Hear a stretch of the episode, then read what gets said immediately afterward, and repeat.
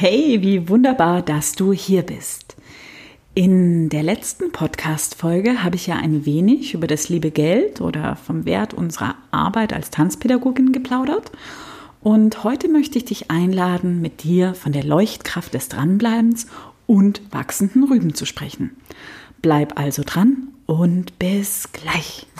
Beim Tanze wild und frech Podcast erhältst du spritzige Inspirationen buntes und informatives Wissen sowie Hilfestellungen und Tipps rund um das Thema Tanzpädagogik für Kinder und manchmal fürs Leben.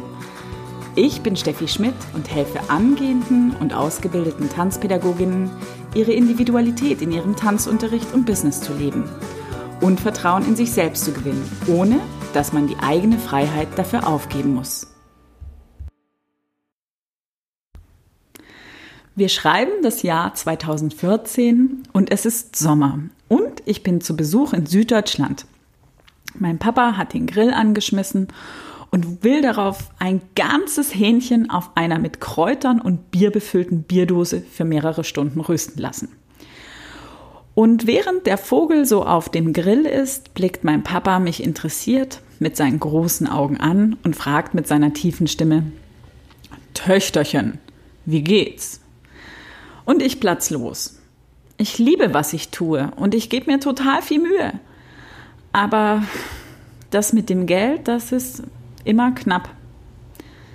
Er schweigt für einen Moment und denkt nach.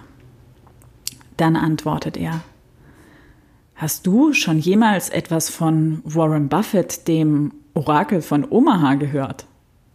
Ein Orakel, denke ich mir. Na, das klingt ja echt irgendwie kurios. Er erzählt von Warren Buffett, dass dieser ein besonders gutes Gespür fürs Geschäft hat, hohe Gewinne macht und diese aber auch immer wieder guten Zwecken zukommen lässt. Warren Buffett sagte einmal, mit glücklichen Kunden ist noch nie ein Geschäft gescheitert. Gut gesagt, Herr Buffett. Doch was, wenn man zu wenig Kunden hat?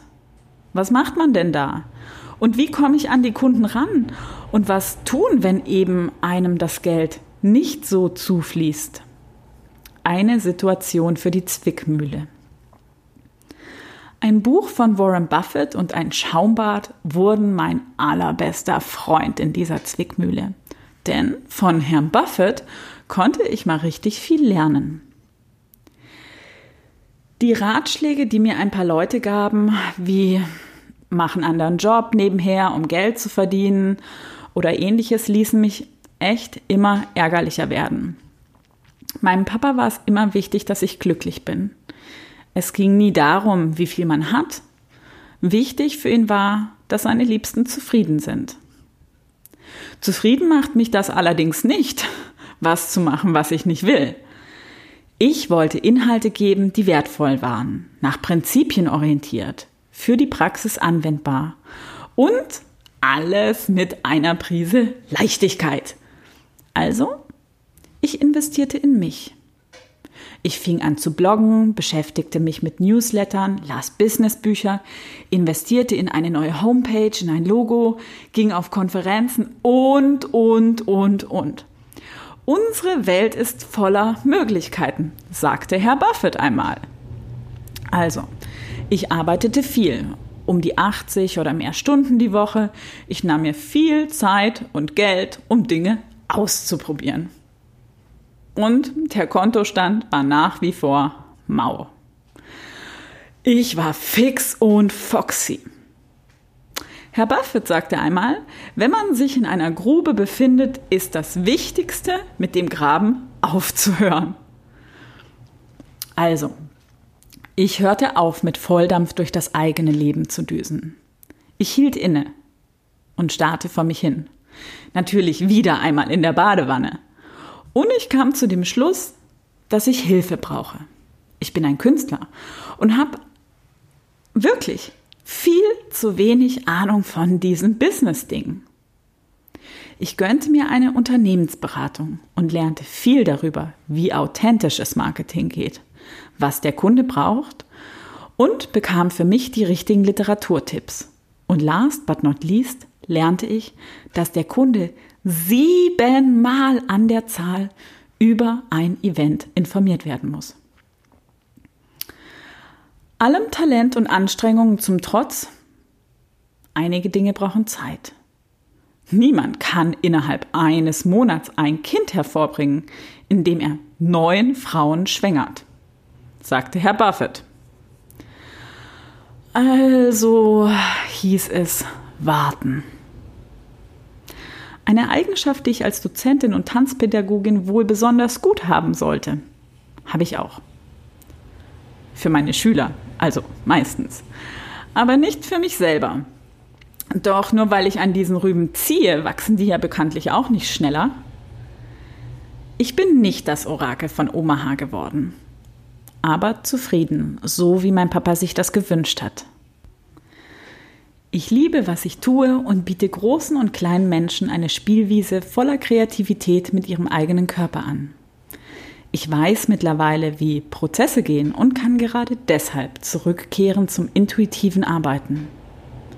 Ich nehme mir Zeit für Entscheidungen und verbinde mich mit dem, was ich möchte und nicht mit dem, was gut wäre. Es war wirklich ein langer Weg des Dranbleibens an der eigenen Idee, die mich heute aber nach wie vor zum Leuchten bringt. Heidemarie von Tanzzeit Düsseldorf hat einen ganz glänzenden Blogbeitrag zum Thema Finanzierung und Marketing für Tanzschaffende und Künstler geschrieben.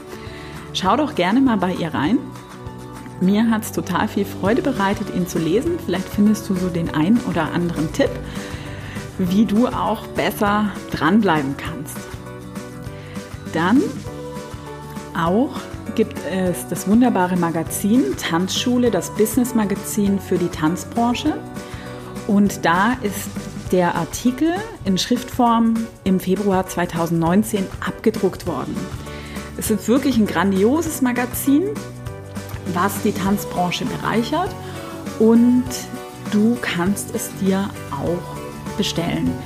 Die Links sowohl zu Heidemarie und auch zum Business Magazin mache ich dir gerne in die ähm, Short Notes oder du kannst natürlich auch gerne auf meinen Blog gucken wo da alles nochmal in Schriftform zum Anklingen dran ist. So, das war's heute von mir für dich.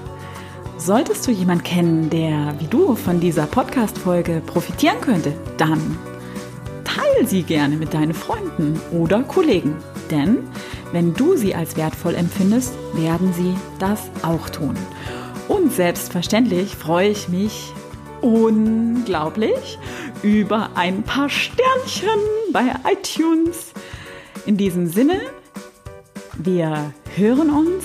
Auf bald, deine Steffi.